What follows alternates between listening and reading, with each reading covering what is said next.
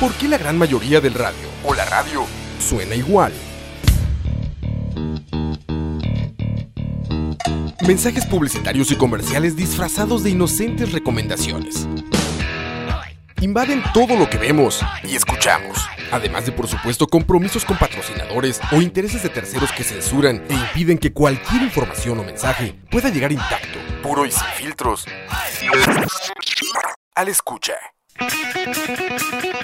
Muy pronto, una nueva alternativa a la radio. Solo escucha. Listo, volvimos. Volvimos. Volvimos al aire. Bueno, a- a- aprovecho esta pausa para hacer una pregunta, para hacerle a Ryan, porque yo creo que vos sos el que más podría responder esta pregunta. Una, una pregunta que nos hace Tien, que es si actualmente los productos de cáñamo y como CBD oil o las fibras son legales en Costa Rica. Me- La respuesta sencilla es no. En estos momentos no existe un marco regulatorio en ninguno de estos productos. Eh, Los de cáñamo están entrando al país sin un registro sanitario adecuado eh, y los de CBD igu- de igual manera. Eh, nuestra lucha también va en esa ruta, en que ahorita tenemos 50% de los estados norteamericanos legalizados. Eh, Canadá legalizado, Uruguay legalizado, Panamá está, a punto- está en proceso de legalizar, eh, México está en proceso de legalizar, estamos cercados. Entonces, eh, inevitablemente estos productos van a seguirse desarrollando de una manera ya legal en, en, en varias áreas y en varios puntos. Y en Costa Rica voy a dar una perspectiva muy rápida de, de cómo está la legalidad. Costa Rica en estos momentos el consumo no es penado, pero es altamente criminalizado. Es decir, si tú vas caminando por la calle y tienes un paquete de cigarros, nadie te detiene. Pero si sacas un, un mil- miligramo de cannabis, tenés a la DIS, tenés a la OIJ, tenés a medio A la mundo. PCD. A la PCD, a medio mundo encima, como si fueses. em, como si fueses un tocón en la calle. Y que eso sí debe ser penado seriamente. Digamos que es menos penado que la marihuana, es menos, penado que, la- que la- que el cannabis. O sea, imagínense ese factor. Que de eso, de hecho, yo quiero mencionar que no sé si ustedes vieron, y bueno, los quienes nos escuchan también lo vieron, eh, acerca de un abogado que eh, ha en reiteradas ocasiones, eh, que se llama Mario Mario, Cerdas. Alberto Cerda Salazar, él en reiteradas ocasiones ha, eh, digamos, cultivado su- sus plantas de cannabis, eh, pero bueno, él no consume ni vende eh, el, producto, digamos, simplemente lo ha cultivado. Él dice que, que su propósito era, él dijo lo siguiente, abro comillas, cultivé marihuana para mostrar que era permitido, cierro comillas. Esto lo hizo eh, porque él quería demostrar, bueno, primero él sí tuvo que pasar por un montón de procesos que tiene mucho que ver con lo que Bueno, estabas se- mencionando. Seis meses en prisión preventiva, eh, más de seis años en el proceso. Yo lo seguí muy de cerca este proceso. Tuve amigos que colaboraron muy cercano con, con Cerdas. Lo voy a explicar de una manera sencilla, atando a lo que dije anteriormente. El consumo es despenalizado, altamente criminalizado. Sin embargo, todo el entorno a ese consumo es ilegal. Es decir, yo como una persona usuaria de tabaco, por ejemplo, que puedo ir a un supermercado y comprarme un paquete de cigarros solo mostrando mi cédula, eh, no puedo hacer lo mismo con el cannabis. Entonces, ¿qué es lo que sucede? El caso Cerdas es muy simple. Ok, nuestra legislación eh, tiene una serie de huecos eh, que son, eh, que se repiten a través de toda Latinoamérica. Ca- ¿Cuáles son esos huecos? Ok, si el consumo es despenalizado y el acceso a, e- a- a- a lo que yo requiero es criminalizado, penalizado y es perseguido, lo, que, lo único que me queda a mí entonces es cultivarme, ¿no? O recurrir, O ¿verdad? recurrir a otras formas de adquirir mi Ah. producto. Que estas sí son ilegales. eh, que esos son ilegales. Ahora bien, si yo me autocultivo, como hizo Mario Cerdas, entonces, si un vecino me ve, me acusa, llama a la línea anónima y se hace la bola de nieve inmensa, ¿no? Cerdas, ¿qué logró? Ok, Cerdas logró que se hiciera una sentencia diciendo el autocultivo no es algo penalizado. Pero Fiscalía, usted cometió una serie de errores gravísimos porque su responsabilidad era demostrar que ese cultivo era para la venta. Entonces la fiscalía ya aprendió de eso y está tendiendo una serie de trampas para ver quién es quién puede caer en la, en la torpeza de, de decir, es como, por ejemplo, yo me cultivo unos tomates, ¿por qué no tengo el derecho a agarrar mis tomatitos? Y alguien que me dice, ah, qué ricos están esos tomates, me gustaría comprártelos. No puedo hacer lo mismo con el cannabis, porque es ilegal.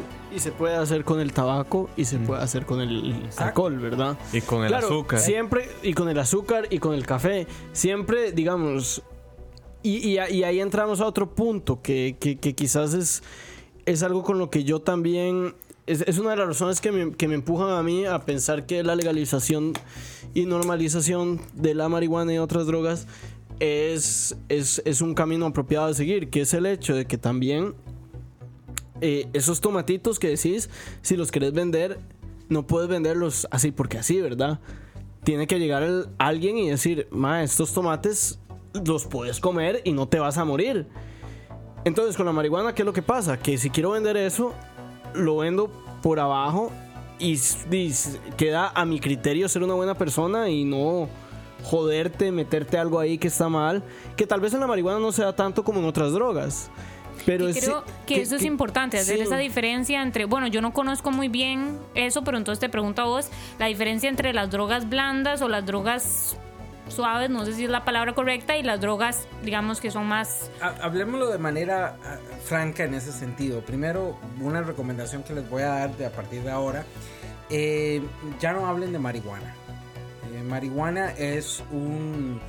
Es, es, es una denominación racista, xenofóbica y, y machista. Me, me, me interesaría. O sea, explícame por qué es. Porque me. Hay una, te- una teoría, una hipótesis Dale, que dale. eh, la razón de por qué nosotros eh, se le dice marihuana fue porque eh, en la circa 1930s, eh, cuando Henry Anslinger estaba ya presionando para la legalización no solo del cannabis, sino del cáñamo propiamente, eh, su excusa fue que las Marías y Juanas que venían con los mexicanos, ¿no? y que eran mujeres impuras y que eran eh, no eran comparables a la mujer blanca y entonces él empezó a relacionar eso con el cannabis y además de eso bueno hay una frase de él eh, que está en el registro del Congreso norteamericano donde él habla de que ante, ante el Congreso eh, él habla que para circa 1937 había más de 100.000 usuarios de cannabis la mayoría de estos eran negros entretenedores y que por culpa del cannabis se originó la música de jazz. Y que esta música de jazz influía negativamente en la mujer blanca. Entonces, eh, digamos, la, la hipótesis sobre María y Juanas no hay mucha evidencia sobre ello. Es una historia muy bonita, ¿no? Eh, en el sentido de que ejemplariza a un Estados Unidos que hoy en día está muy... eh, muy, A flor de piel. a flor de piel. Eh, pero también los ejemplos racistas en torno al consumo, no solo del cannabis, sino del opio, porque el opio eh, se, se asociaba mucho, y lo veías en las películas de Hollywood, con los eh, asiáticos, ¿no? y, la, y, la- y- y esa invasión asiática que para los norteamericanos significaba Que- pérdida de trabajo. Que, que hay, hay- hay- hay otro tema interesante, este, el hecho de la, de la, de la migración, ¿verdad? ¿Cómo, ¿Cómo ha cambiado la migración asiática en Estados Unidos? Y yo me atrevería a decir que en Costa Rica también, que antes el asiático se veía como el migrante no deseado y ahora es como el migrante ejemplo, que es otro cuento. Pero bueno, ahí está. Ahí hay una historia interesante para los que dicen que en escucha no se aprende nada. Sí, va por esa línea. Entonces, eh, volviendo al tema de la, de la legalidad, entonces dejamos claro, ok, consumo despenalizado, eh, acceso a la sustancia altamente criminalizado, penalizado, eh, y básicamente el Estado le entrega el monopolio del mercado al narcotráfico. Y lo único que hace el Estado es perseguirlo. Entonces entramos en una novela de, de- de que el Estado nos dice a nosotros no consuman drogas, pero al final de cuentas no reconoce que del consumo de sustancias es una realidad humana que nos ha venido acompañando. Inclusive está la hipótesis del mono borracho. Hay hipótesis que hablan de la influencia de sustancias psicoactivas en la evolución del cerebro del ser humano y que es una realidad. Es, algo que el ser humano... Eh, miren, consumir drogas es como creer en un Dios. O como no, no creer en nada. Pero yo, yo creo. Es una naturaleza humana. Yo creo que más allá de si es naturaleza humana o no, es, es algo meramente eh, que existe porque existe. O sea, lo que voy es. Eh, si hay una oferta y hay una demanda de un producto, eh, no es fácil. Yo, diría, yo me atrevería a decir que es imposible detener el tráfico de ese producto, o sea, detener la venta de ese producto.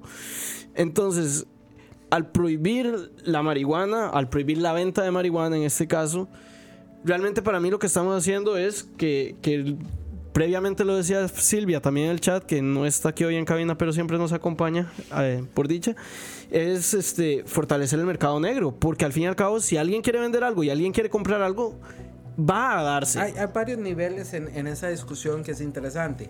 Eh, todos los movimientos eh, que se respetan, eh, impulsamos el autocultivo. Para nosotros el autocultivo es esencial.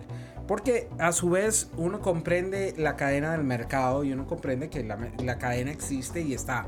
Pero sin embargo, como, como puede suceder con el tomate, la lechuga em, y otras, eh, lo que llamarían commodities en Estados Unidos, muchos de estos uno los puede hacer. Entonces, eh, una forma de romper ese cerco eh, de, un, sistema capitalista salvaje es la autodeterminación, es hágalo usted mismo. Eh, busque hacer las cosas por, sí mismo. Eso, eso en, en, economía es una de las formas de ahorrar mejor establecidas. ¿no? Obviamente, miren, no les voy a hacer fantasioso para tú cultivar algo requieres un grado de inversión. O sea, requieres comprar buena tierra, requieres electricidad, en caso de que estés usando luces eh, hidropónicas, no solo para el cannabis, sino para otras, otras plantas. Eh, pero al final de cuentas, esa inversión es menor a si vas todos los días a comprarte algo en un supermercado o vas a la feria a comprarte. Es menor esa inversión. Ahora, también hay un tema de tiempo, ¿verdad? O sea, Exacto. yo trabajo ocho horas al día, hago un podcast una o dos horas, llego a mi casa y, tengo que atender la marihuana. me sale mucho más fácil irse a comprar a alguien. Que eso, eh, algo yo sí quería ahí comentar. Tal vez esta va a ser la parte del abogado del diablo eh, del programa, pero yo, a cómo está la legislación ahorita y a cómo, está todo este tema ahorita, a mí sí, digamos, esto es una opinión, ¿verdad? Eh, a mí sí me parece... Em, yo, yo sí encuentro eh, como una como una práctica no muy muy buena voy a ponerle la palabra buena digamos eh, el, el, comprar marihuana, o sea, no, el autocultivo me parece algo sumamente diferente al, comprar marihuana, porque ahorita el mercado sí jala un montón de problemas sociales realmente graves, ¿verdad? Para todos. Entonces, yo entiendo todo el tema y yo estoy, digamos, a mí, yo estoy a favor de que se legalice la marihuana, pero eh, sí, ahorita, como están las condiciones, la gente que consume marihuana por comprar eso a mí no. O sea, digamos, la idea. o sea, para entender un poco lo que estás diciendo, es como el hecho de que al comprar estás ayudando al narcotráfico que está involucrado en todo este. en todo un tema. No solo el narcotráfico, es que yo no puedo evitar quitarme esta imagen de la cabeza, pero, ok, ¿quiénes son, digamos, el 60% eh, más o menos de la gente que hoy ocupa las cárceles? Es gente joven que está ahí por narcomenudeo. ¿Y qué son esa gente joven? Son muchachos que los utilizaron como mulas y bueno, a ellos fueron los que atraparon y hoy están en la cárcel. Entonces, ¿qué es lo que, qué, qué es lo que me molesta tanto de que la gente compre marihuana hoy, hoy que no es legal? Que fortalecen ese mercado y están propiciando que esas situaciones sigan, sigan sucediendo, que esa gente que ya está envuelta en una situación que la, que la condiciona de cierta manera, eh, eh, siga, siga, digamos, eh, siendo víctima de esa situación. Y eso a mí me Déjame, frustra y déjame me te lo reenfoco demasiado. desde, otros, desde otra perspectiva. Estoy, estoy, tienes mucha razón en lo que decís y lo que mencionás, pero hay dos factores que debes, debes observar en, en este, en, tu argumentación. Cuando te dicen a ti, ok, no es prohibido consumir agua, pero entonces, ¿dónde consigo el agua? ¿Dónde puedo ir a conseguirla? Y te dicen, di, vaya a ver dónde. Entonces, el, Estado le está diciendo al, al consumidor, me importa un bledo dónde la vaya a conseguir, pero sepa que cuando la va a conseguir, yo lo voy a considerar un criminal. O sea, Entonces, para concluir en ese, en ese sentido, lo que nosotros estamos proponiendo y lo que nosotros y un movimiento internacional, ok, miren, no es ilegal autocultivarse, por consiguiente no es ilegal que un grupo de personas se reúnan en un grupo cerrado y se hagan un cultivo colectivo. Por consiguiente no es ilegal que yo done, regale, suministre a adultos lo que ellos están buscando. Y no es ilegal que en base a una visión de, sin fines de lucro, a mí se me pague por ese, se- por ese servicio. que- que así funciona en muchos países, Exacto. entiendo. Así funciona en. Barcelona, digamos. En Yo, Barcelona. yo por aquí tengo, tengo, tengo unas preguntas. Lancémosla, démosle. Dicen por aquí que nos pregunta Don Alex. Dice Alex lo siguiente, dice, vamos a ver, déjame encontrarlo por acá, es que no lo había hecho antes incluso porque... Ok, mientras la... la- Ya, ya la encontré, Ah, dice, socialmente tenemos la madurez para ese paso, habla de la lega- legalización del cannabis y dice cuáles serían las limitaciones para el consumo. Eh, vamos a ver, y por aquí tenemos Eso otras... se lo Ah, respondo de manera sí. sencilla. Eh, en la primera parte, siempre voy a responder sí. Este país, eh, ya, ya es hora que, que, que detengamos esa, esa, ese complejo. Sí, este país está listo. Carajo, estuvo listo en abolir un ejército, terminando una Segunda Guerra Mundial, entrando una Guerra Fría que duró 30 años. Di, lo hicimos. Y vivimos en un país en el cual el ejército se eliminó versus a, a todo el mundo que vivía en un momento de tensión. Nosotros vivimos mejor sin un ejército. Eh, los retos eh, de esa naturaleza deben ser aprovechados sin importar si hay complejos o no.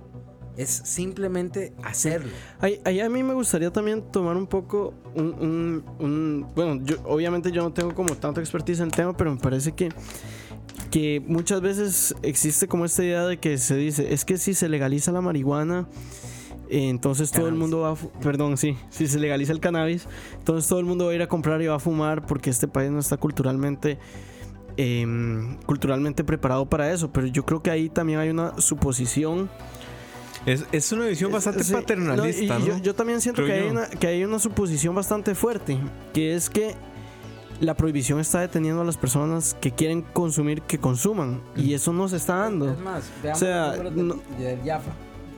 El consumo de licor en los últimos 20 años ha disminuido. El consumo de- del tabaco ha disminuido. ¿Ok? La legalización del licor hace que todo el mundo vaya a beber.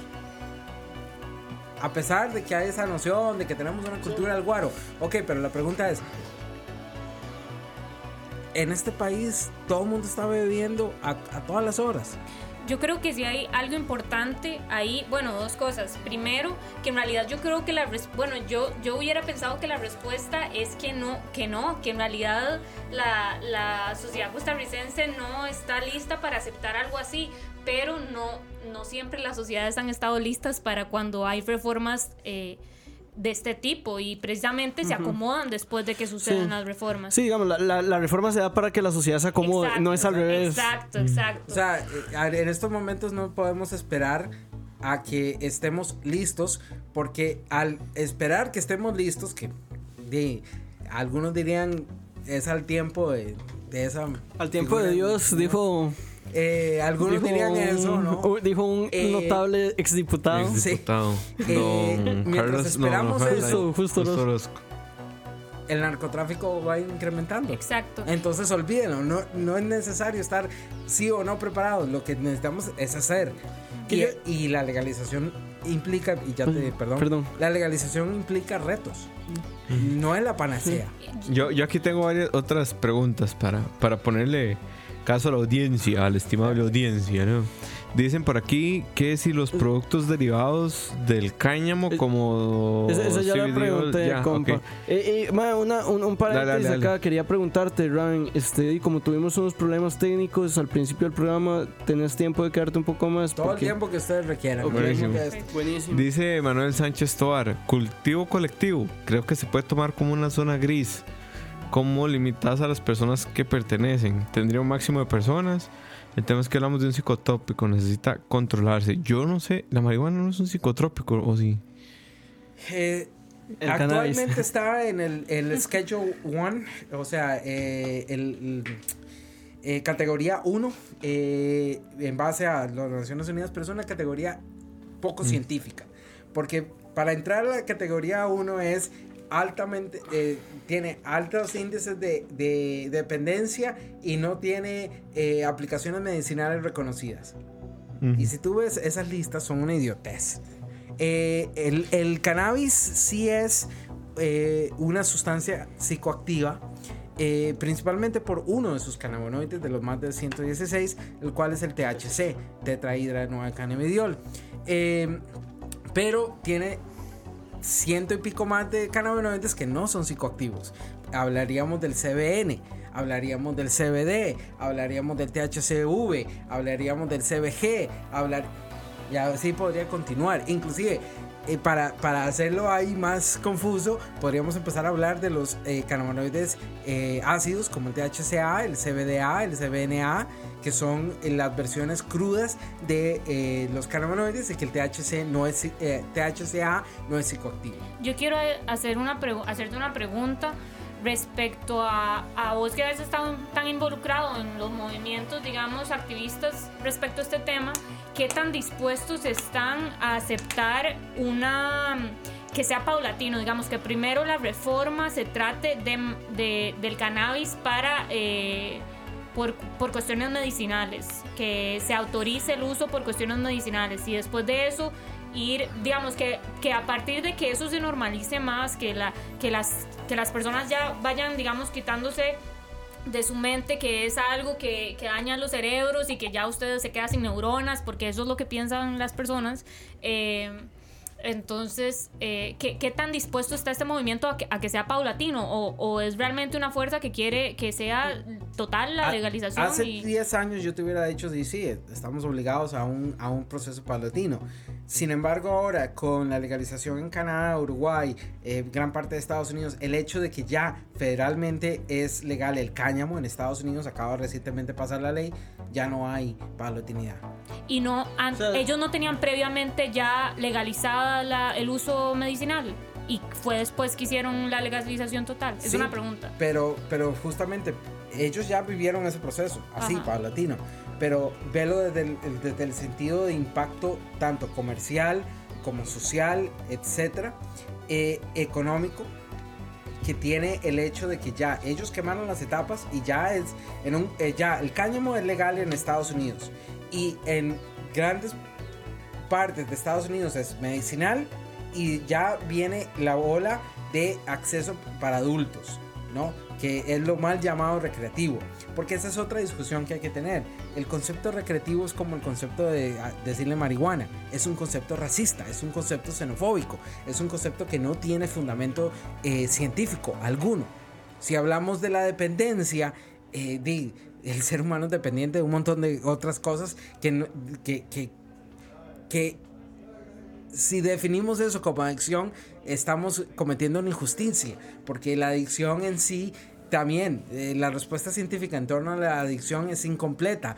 Eh, miren, tal vez esta es una posición antipsiquiátrica, porque yo vengo de una escuela sumamente antipsiquiátrica, pero al final de cuentas es como un diagnóstico eh, de, la bipolaridad o es un diagnóstico de la esquizofrenia. Sabemos qué es, pero aún nos falta décadas para entender cómo tratarlo, cómo mm, tratar de mejor manera eh, algunos aspectos de las enfermedades mentales. Y que la, la, psiquiatría es una pseudociencia al final de cuentas. Y esa pseudociencia nos ha venido dictando en materia de políticas públicas y en materia de, de, esto. Volviendo a la pregunta del, del cultivo controlado, sí, es un área gris ¿Cómo vamos a controlar eso? En estos momentos el Estado no tiene la más mínima idea y nosotros le hemos venido diciendo, ok, miren, ustedes no pueden evitar que nosotros o que los movimientos se asocien en sociedades, en, asociaciones sin fines de lucro legalmente constituidas. Ustedes no pueden evitar eso. Por aquí tengo una pregunta de un escucha que dice, fumo desde hace 21 años diariamente, pero lo hago con respeto y comedia. Comencé en 1998 pero he sido profesor universitario por muchos años y sinceramente me decepciona la actuación de los marihuanos, actuales. Porque él también hace, hace comillas, digamos. O sea, los consumidores. Mis exalumnos realmente eran mensos, torpes, pierden habilidades para hablar. Yo considero que para consumir cannabis la persona debe tener una madurez mínima. Es una droga que debe ser respetada y consumida con responsabilidad. No la considero droga abro, comillas, recreativa. Por cierto, comencé a fumar a los 20 años. Ahí considero que es, un, aspecto subjetivo, concuerdo con él en, varios puntos, pero en otros también considero que eh, esa, ese comportamiento que él se refiere sobre el, el, abro comillas, marihuano, eh, tiene que ver también con el sistema prohibitivo. ¿Por qué? Porque el sistema prohibitivo no educa, maleduca. Fomenta eh, el complejo, fomenta el miedo y en base a discursos de miedo sobre el uso de cannabis, ha fomentado usuarios irresponsables. Y esos, eso eh, en materia de legalización es justamente una piedra angular. La legalización nos va a permitir educar sobre, em, sobre los usos correctos, sobre cuál es la mejor forma de utilizarlos. Esa es otra cosa que, bueno, nos, si muchas, no sé, no sé quién es la persona que utiliza más esta frase, no sé si las abuelas, las mamás, pero bueno, de que todo en exceso es malo, ¿verdad? Todo en exceso en algún grado va a ser malo o perjudicial. Entonces yo ahí quería, bueno, hacer primero, yo había hecho una diferenciación eh, acerca de las, las, drogas que son, digamos, menos fuertes para el organismo eh, y las drogas que son eh, más fuertes, que tienen una afectación más fuerte y, y sí perjudicial. ¿Verdad? Que son otras. Yo no sé, yo no me sé todas las clasificaciones y, y, todo, pero bueno, sí sé que hay una clasificación de ese tipo. ¿Y que le da marihuana? Bueno, perdón, el cannabis está en... Bueno, lo bueno es que ya voy aprendiendo, cada vez que diga marihuana voy a inmediatamente autocorregirme. Pero bueno, em, el cannabis eh, está en, la parte de las, de las más blandas o suaves. Y respecto a eso, yo quería eh, sí plantear eso. No, no podemos hacernos de, de, los ojos ciegos y oídos sordos a que siempre que haya un exceso en cualquier cosa, así como lo es con el alcohol y así como lo es con el tabaco, que todos estamos claros que a, pesar de ser legales, su consumo... Eh, en exceso va a ser siempre perjudicial para la salud. Entonces no podemos decir tampoco, ¿verdad? Que, la, que el cannabis no, no es perjudicial nunca jamás y que es, ¿verdad? Una joya. No, es sí puede llegar a ser perjudicial y digamos que entonces no, cuando hablemos con personas que estén eh, en contra, no, no, se puede pretender decirles que no, que no, que todo lo que ellos dicen acerca, de la acerca del cannabis es mentira, sino que sí hay que dejar claro en la diferencia que hay que, como decía Diego, en cuando hay un consumo educado de, de, de este tipo de drogas y cuando el, el, consumo es más bien de que estoy haciendo algo ilegal, de que ¿verdad? Y, y todo eso y, to, y todo lo, lo que la, la, sociedad le ha eh, eh, digamos, ha puesto como, como un estereotipo de quién fuma marihuana y que uno,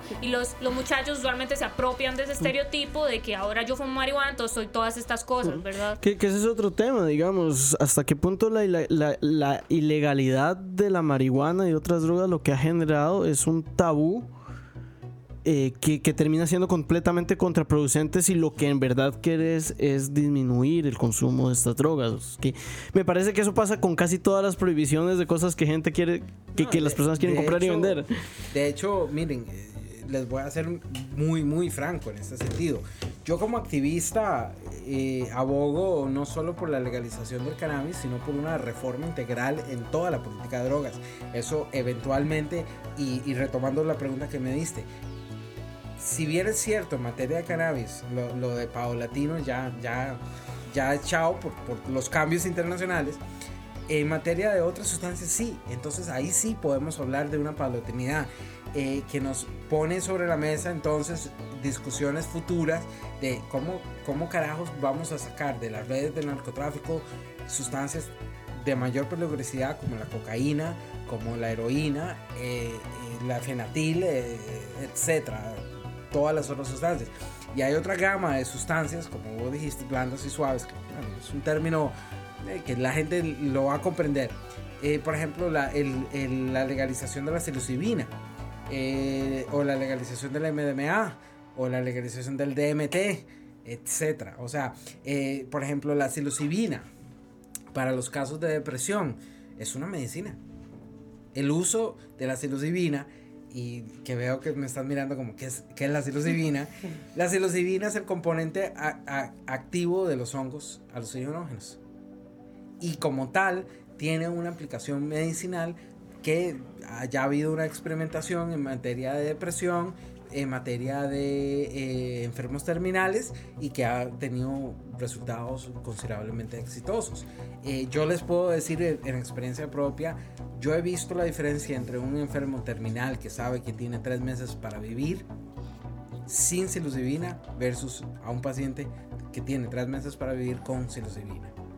¿ok? Y la diferencia es increíble. El reajuste en su cerebro y en su, en su, en su percepción sobre su realidad son mundos apartes.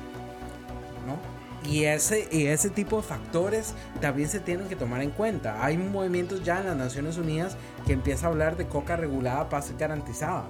¿no? Y que, eh, por ejemplo, el movimiento que logró Bolivia, que es muy relevante, el movimiento que logra Bolivia es prácticamente decirle a las Naciones Unidas, nos retiramos de toda esta huevonada de las convenciones internacionales hasta no tanto ustedes no acepten que el cultivo de coca es cultural para nosotros.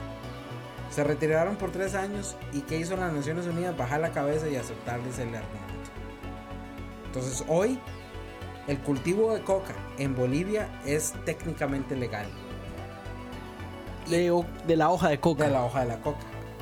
Que eso es, digamos, no, es, no, no estoy entrando en, en juicios necesariamente, nada más como me parece importante hacer la aclaración que la hoja de la coca es diferente a la cocaína como droga en sí, ¿verdad?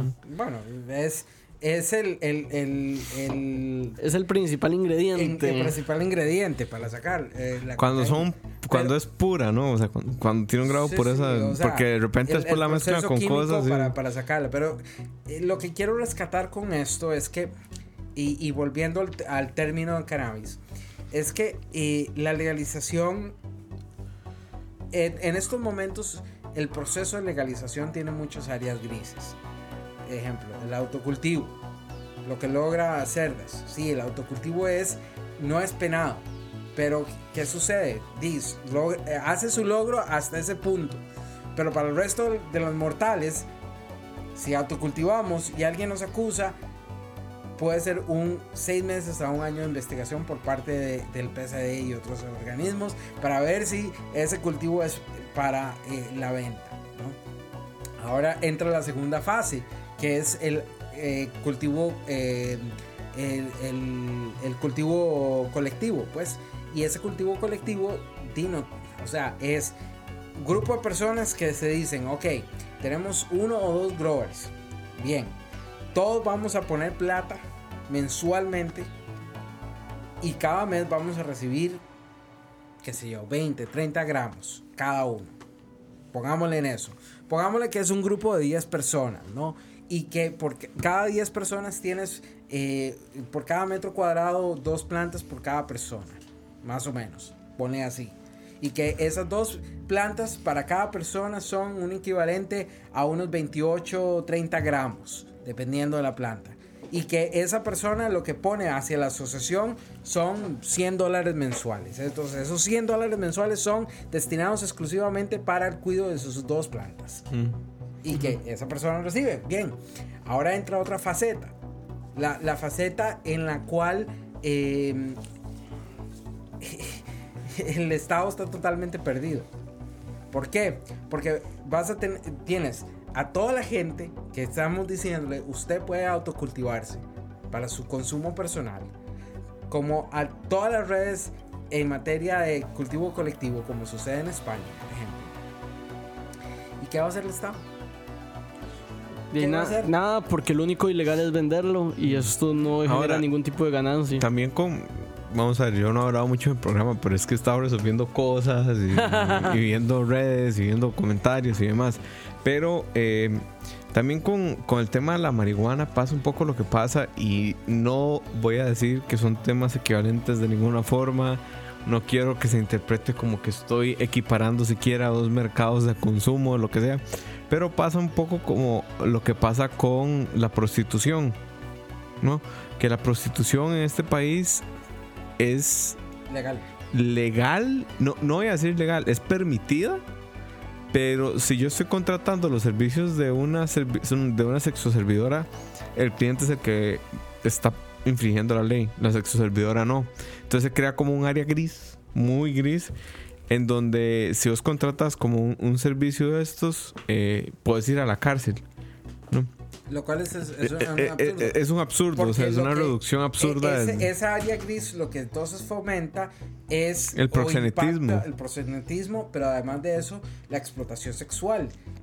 claro. si tuviésemos un mercado regulado en materia de la prostitución, tanto femenina, masculina o trans, eh, otro, otro gallo cantaría, porque podríamos implementar eh, cuidados de salud hacia los sexoservidores, podríamos implementar regulaciones que protejan al sexoservidor, pero que a su vez comprendan, miren, las personas buscan sexo. Sí, es que de repente eh, también el, el, el rol del Estado en América Latina en general, no solo en Costa Rica, siempre ha sido un rol muy moral. ¿no? Eh, de repente siempre se nos ha pautado mucho la forma en la que queremos vivir. Hablemos de cualquier tema, digamos, el que querás, el Estado siempre ha tenido un rol moral, de repente. Pero lo otro que a mí me llama la atención, por ejemplo, es en Estados Unidos que pasa un fenómeno muy interesante, que es que, bueno, Colorado tiene legalizada la marihuana, no solo para uso medicinal, sino para uso recreacional, ¿no?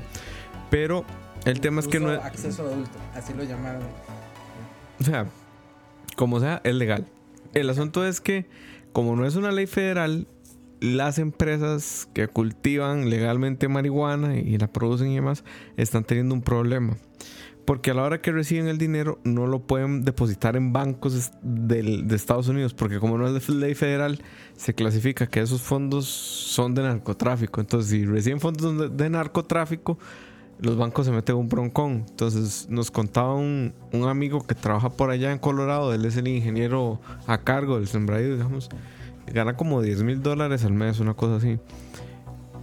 Pero él recibe 10 mil dólares al mes en efectivo todos los meses. Entonces, te puedes imaginar andar con 10 mil dólares en efectivo en la bolsa porque no te pueden depositar al banco porque la empresa no puede hacer transferencias normales y todo el dinero de la empresa es flujo efectivo. No hay nada que pueda estar en cuentas corrientes. Yo lo, yo lo viví, pero es más, eh, en estos momentos eh, la legalización tiene un, un, importante eh, defecto que, que futuros países que legalizamos debemos observarlo que es una burbuja que se está creando al estilo dot, com, como se creó en, las, en, la, en, la naciente industria en los 2000 de los 2000 del dot com, ¿no?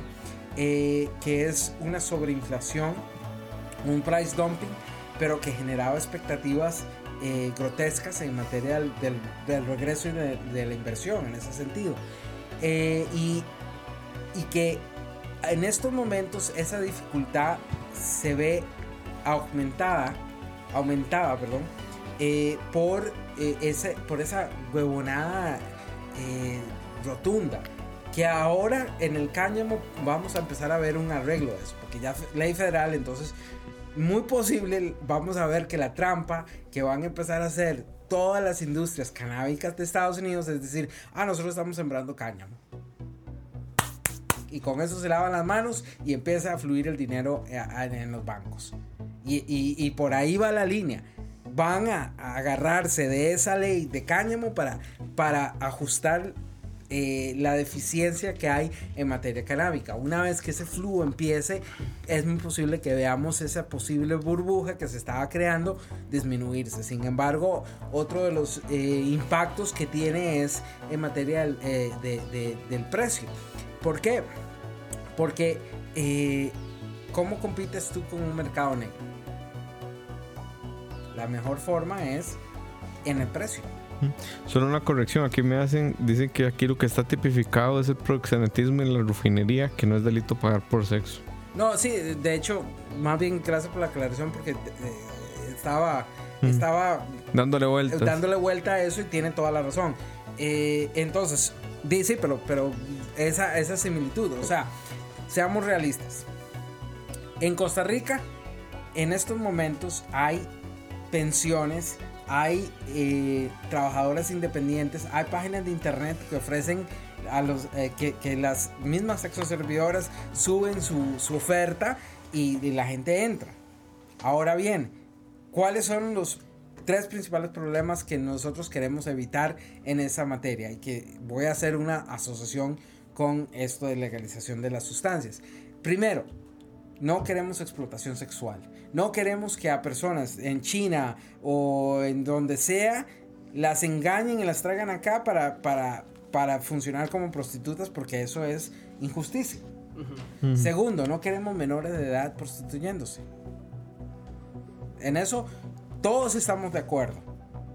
Y es lo mismo en materia de cannabis. Sí, nosotros no queremos que haya gente matándose para vender drogas. O sea, no queremos un chiquito de 12 años fumando marihuana. No queremos un bueno, chiquito de 12 cannabis. años fumando cannabis. Sí. No queremos que... Bueno, llegó Charles Darwin. Dice, ya vine a poner orden acá. Ah, se, me, sí, se, metió sí. Charles Darwin en el chat. Vamos a ver si, si este Charles Darwin puede manejar la evolución de todo esto y comprender la evolución. Que ahora, corregime si me equivoco, pero hasta donde yo tengo entendido, Moisés Moraparra, los archivos históricos o lo que nos dice la historia de gente que escribió, por ejemplo, el Corán, de personas que estuvieron en la escritura de la Biblia y de gente que estuvo... En, en general hay una línea transversal, por ejemplo, que por eso yo no entiendo algunas moralidades. En general, la línea, la gente, hay una línea transversal entre todos los textos sagrados y hay una relación muy, muy fuerte, una correlación muy fuerte entre quienes los escribieron y la influencia de sustancias eh, psicoactivas, ¿no? Dentro de sus, dentro de sus estados, ¿no? Me, me, les voy a Hasta donde yo te he entendido. Muy, que muy yo... franco, yo soy ateo, 100% ateo. Claro. Las religiones es algo que a mí eh, se me escapa eh, uh -huh. de mi de mi de mi capacidad intelectual no es que se me escapa es que simplemente lo ignoro pero voy a agarrar esto y voy a hacer lo siguiente ustedes saben cuál fue la primera prohibición según los cristianos yeah. o los católicos basarnos en la Biblia yo diría que comer de la fruta del árbol prohibido ahí está mm. ok entonces agarremos ese. Y por si ese acaso mito. yo también soy ateo, digamos. sí, sí. Eh, agarremos ese mito, ¿no? Y, hagámoslo lo siguiente, ok. Eh, el, el, jardín de Edén, Dios dijo que, bueno, esa figura que llaman Dios, dijo que este. Todo esto es de ustedes, excepto eso, esa, esa fruta. ¿Ok? Dios es el PCD. Dios es el, el OIJ, ¿no? Es la autoridad, uh -huh. es el FBI, es el DEA. dígame una cosa, ¿pudo evitar que consumieran esa manzana? Y eh, transformemos la manzana, ¿pudo evitar que se fumaran esa Sí, manzana? es, es- es- es- es, digamos, es básicamente lo que yo. Lo, lo Que las manzanas de repente se pueden utilizar, ¿no? Hay gente que es muy Por algo, creativa. por algo lo fui. Digo, yo, yo, yo no consumo, pero sé que hay gente que usa manzanas. Eh, Vos y- lo dijiste muy bien. Nuestros, ok, las democracias latinoamericanas en su mayoría eh, fueron impregnadas por, la, eh, eh, la Revolución Norteamericana y la Revolución Francesa. Y eh, muchos de ellos ajustaron los códigos franceses y los códigos españoles. eh, prácticamente de México para Argentina, nosotros somos un sistema grecorromano, donde, donde eh, versus al sistema norteamericano, que es un sistema eh, de, la, de la costumbre, más lo inglés, etc. Entonces, todos nuestros estados se formalizaron en, eh, democracias liberales, es decir, a partir de- de el aporte de la Declaración de Derechos Humanos, de libertad de expresión, libertad de asociación, eh, Libertad de culto, libertad de asociación. todo- todos esos factores los vemos repetidos a través de toda Latinoamérica. Sin embargo, Costa Rica tiene un, un pequeño leve detalle, el artículo 75 constitucional, que es uno de los artículos más absurdos dentro de la Constitución. Podría mencionar otros, pero eh, el artículo 75 es el artículo más absurdo. Nos hace ser un Estado confesional. Es decir, la religión oficial es la apostólica romana.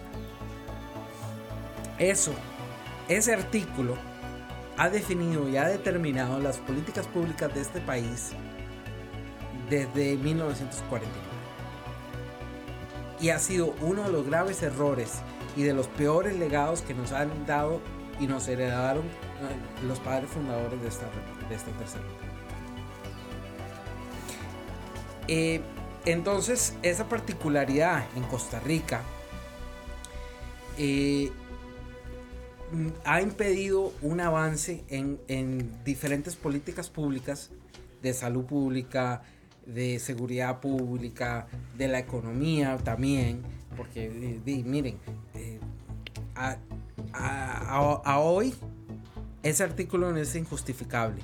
¿Cómo es posible que nuestros impuestos se vayan a una iglesia que encubrió a un tipo como Víquez que anda escapado hoy en día? Un tipo que abusó menores. Y que hay un encubrimiento que no sabemos la extensión de ese encubrimiento. Pero que, véanlo serio, nuestros impuestos se están pagando esos encubridores. Es lo mismo con la política de drogas. La política de drogas ha significado un gasto sistemático de nuestro dinero para un sistema que juega de, de ga- ga- gatos y ratones y un cuento sin nunca acabar, que se van a Talamanca a invadir nuestras zonas indígenas, a reventarles 400 mil plantas de cannabis que pudieran perfectamente significarles un ingreso, no solo un ingreso, sino un, un- un- trabajo de ellos, de- de- de nuestros indígenas, con una planta milenaria. Y entonces, di, todos los días nos venden lo mismo. Miren, nos quieren meter la extinción de dominio. Nos quieren meter la extinción de dominio. ¿Saben lo que es la extinción de dominio? Sí, yo tengo una idea solapada de qué es. Ok. En, en Norteamérica, esa, esa principio, esa, esa, esa ley se le llama asset forfeiture. Y técnicamente es en forma muy simple que los policías, si te encuentran con plata y tú no puedes decir de dónde viene esa plata, te la quitan. Es más, eh, Pueden asumir que viene de. de, de- De- del de lavado. Del narcotráfico.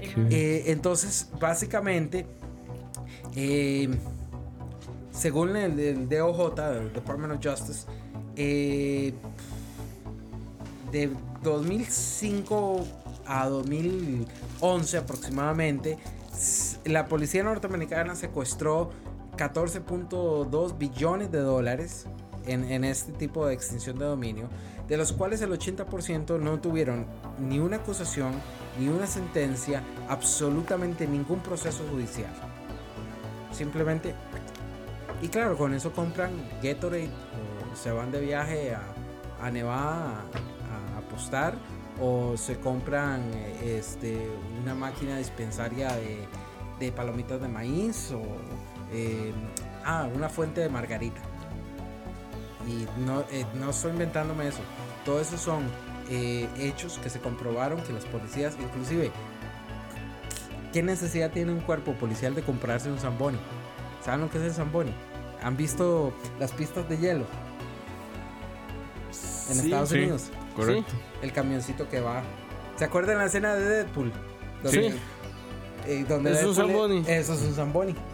Y un cuerpo de policía se compró un Zamboni con esa plata secuestrada supuestamente en narcotráfico. Que no era. Eh, pero entonces también aquí hay un, aquí hay un, un tema de... Que aquí el mayor impulsor de esa ley fue don Antonio Álvarez de Santi, ¿no? Ah, de Santi, Gamboa, eh, Chinchilla.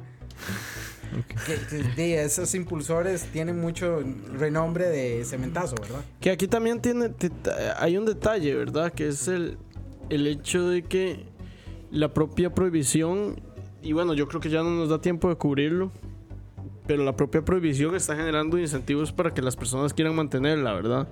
O sea, digamos, en Estados Unidos yo no veo por qué el Departamento de Justicia de los Estados Unidos o las fuerzas policiales querrían legalizar la marihuana no porque sea buena o mala, sino porque están obteniendo millonadas a punta de incautar marihuana, de incautar dinero eh, bajo leyes que se hicieron para, para penalizar y criminalizar la marihuana, bueno, el cannabis, perdón. Entonces también aquí hay un juego de incentivos un poco perverso, ¿no? Sumamente. Es, es un sistema perverso que ha sido sujetado a los últimos 50 años ya. Básicamente, bueno, no sé cuánto tiempo queda. Nos quedan como tres minutos, entonces para ir haciendo un cierre todos y ya, y ya dejar a los escuchas descansar de nuestras voces. Bueno, em, básicamente, eh, ya como comentario final, eh, yo creo que este tema em, es, un tema que en realidad eh, parece ser, ser, simple la lógica de por qué, bueno, primero que nada, la lucha contra las drogas y específicamente la lucha contra el, el mercado de, marihu- de cannabis es completamente eh, inútil, ¿verdad? Considerando el, el movimiento de dinero que genera ese mercado y la inversión que hace, la inversión estatal que se hace para la lucha contra, contra ese mercado. Eh, eso primero. Eh, sin embargo, yo creo que sí hay que considerar mucho eh, eh, los, los miedos de la población. Yo no sé si es porque yo soy una persona que le, le, eh, le, le interesa demasiado como que la gente eh, entienda, ¿verdad? por qué es mi punto. Entonces no usualmente voy a, es que eso no tiene sentido, entienda que no tiene sentido, sino eh, tratar de entender desde dónde hablan ellos, ¿verdad? Desde los miedos que hablan, desde las preocupaciones que hablan, que hay, ah, no, pero no, no genera eso, si usted la consume así, no genera tal cosa, ah, no, no yo no sabía que esto y lo otro, ¿verdad? Entonces creo que hay mucha desinformación y, entiendo la desesperación que hay en, en cuanto se ha luchado porque la gente eh, entienda, pero mucha gente no quiere entender, ¿verdad? Y yo entiendo que eso también es una cuestión, pero bueno, eh, creo que es un tema que todavía eh, eh, hay mucho por enseñarle a la población de las diferencias que hay entre los conceptos que ellos puedan tener en su cabeza y la realidad de esas cuestiones, pero que, que el, que el trabajo que se ha hecho no, no, no ha sido en vano porque realmente sí es un tema específicamente el del cannabis que, que tal vez la gente tiene más consciente, que está más pronto a suceder, que no estamos tan a años, ¿verdad? Eh, de que de que ya eso se pueda volver una realidad, de que la, gente ya ha aceptado más utilizarlo medicinalmente, tal vez no es tan dañino, ¿verdad? Entonces creo que es, es un avance positivo que se ha hecho en los últimos años. A, agregando a eso, yo sí siento que por lo menos, mmm, tal vez no a nivel legal, pero a nivel social, eh, sí hay mucho más aceptación, ¿verdad? O sea, yo, yo veo hoy en día que gente de nuestra generación no tiene el rechazo que tenía gente de generaciones previas. Mi abuela, mi abuela decía, mi abuela ya murió, pero ella le encantaba todo el tema de la medicina natural. Y siempre que uno le preguntaba del, del cannabis, como uno, ¿verdad? Pequeño, yo era como, ¿será que me va a decir que es bueno, verdad? Pero, y ella, sí, claro, tiene estas propiedades y estas otras. Y yo, Abuela progre. sí. Bueno, no, yo, yo quisiera darles un cierre. Primero decirle a, todos los eh, oyentes allá afuera, eh, la legalización no es una panacea, no es la crema pomaria que va a solucionar absolutamente todo. Viene con una serie de retos importantes. Sin embargo, legalizar nos implica dar un paso hacia un- una política pública con más sentido humano, más acorde a una política pública laica, una política pública que permita eh, la ciencia. Entonces, a partir de hoy, eh, espero que muchos de los oyentes allá afuera eh, nos apoyen, apoyen este cambio que es urgente para el país y que en, en agenda prioritaria está en las primeras prioridades que se deben dar eh, y que empiecen a hablarle a sus familiares, a sus amigos, empiecen a decirle, sigamos los movimientos, eh, busquemos en la página Raven Grosscourse, ahí me pueden encontrar en Facebook, ahí siempre estoy publicando de este tema principalmente, pero de otros políticos también. Eh, y pueden buscar a, Costa Rica Alchemy, a Costa Rica Cultiva, eh, pueden buscar a Merco Cannabis News, que siempre va a estar publicando mucho. Inclusive voy a pasarle a, David aquí eh, varios de los links para que ojalá los puedan publicar y que la gente busque esa información. Eh, entonces, para cerrarles, eh, nosotros no provenimos de una sociedad y de unas personas que temieron hacer. Nosotros provenimos de hombres y mujeres que tuvieron la valentía de abolir un ejército, que tuvieron la valentía de crear un país y una democracia que es una de las más sólidas en Centroamérica. Y que en ningún momento hay que confundir el desentir con deslealtad, sino que estamos en una era de sentarnos a hablar, pero comprender que el hablar no se puede hacer desde el miedo o no se puede hacer desde la creencia, se debe hacer desde la evidencia y de- se debe hacer desde la argumentación correcta. Por consiguiente, a partir de hoy espero que tengamos más gente apoyándonos y este 4 de mayo nos acompañen a marchar en San José y en otras ciudades a, eh, a pedir y exigir no solo al gobierno de Carlos Alvarado, sino a la historia y a la memoria histórica que es hora de un cambio y que no podemos seguir permitiendo una política pública que es corrupta y es un fracaso. Chino. Vamos cerrando. Bueno, muchachos.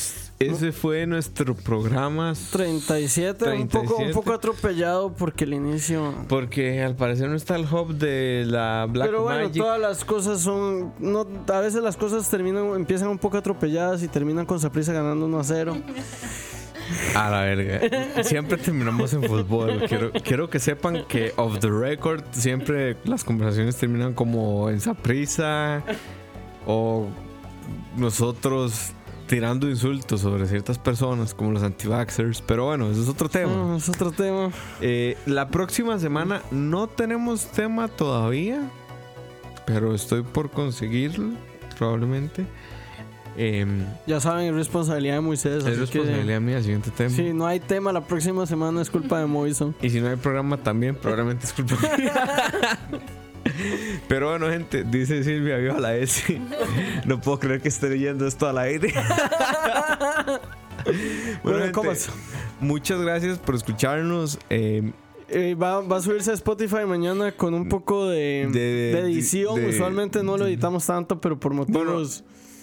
Nosotros no lo editamos, o sea, Sí. usualmente Campos, Campos no, lo edita mucho, pero por lo menos el inicio va a tener que ser editado. Porque, bueno, problemas. Bueno, fue Malas Decisiones número 37. Y nos vemos el próximo miércoles. Legalicen la mota, putos. Si no has escuchado ese de YouTube, búsquelo, está increíble, es una chiquita. Dice Charles Darwin, el tema de política ambiental. Ese podría ser un buen tema, muy buen tema. Yo elegí los dos pasados. O Sí. sea, este del pasado, así que te toca a vos, man. Eh, podríamos hablar con la novia de uno de nuestros amigos que sabe muchísimo del tema, pero muchísimo. Y podríamos invitar a nuestro yo- amigo yo les también. Puedo comprometer y darle la oportunidad de traer a Paola Vega. Ah, súper bien, súper bien traer a Paula Vega. Bueno, se, se va, por- se va tomando Va real tomando, semanas de sí. decisiones. Nos vemos, gente, los queremos mucho. Un abrazo. Chao.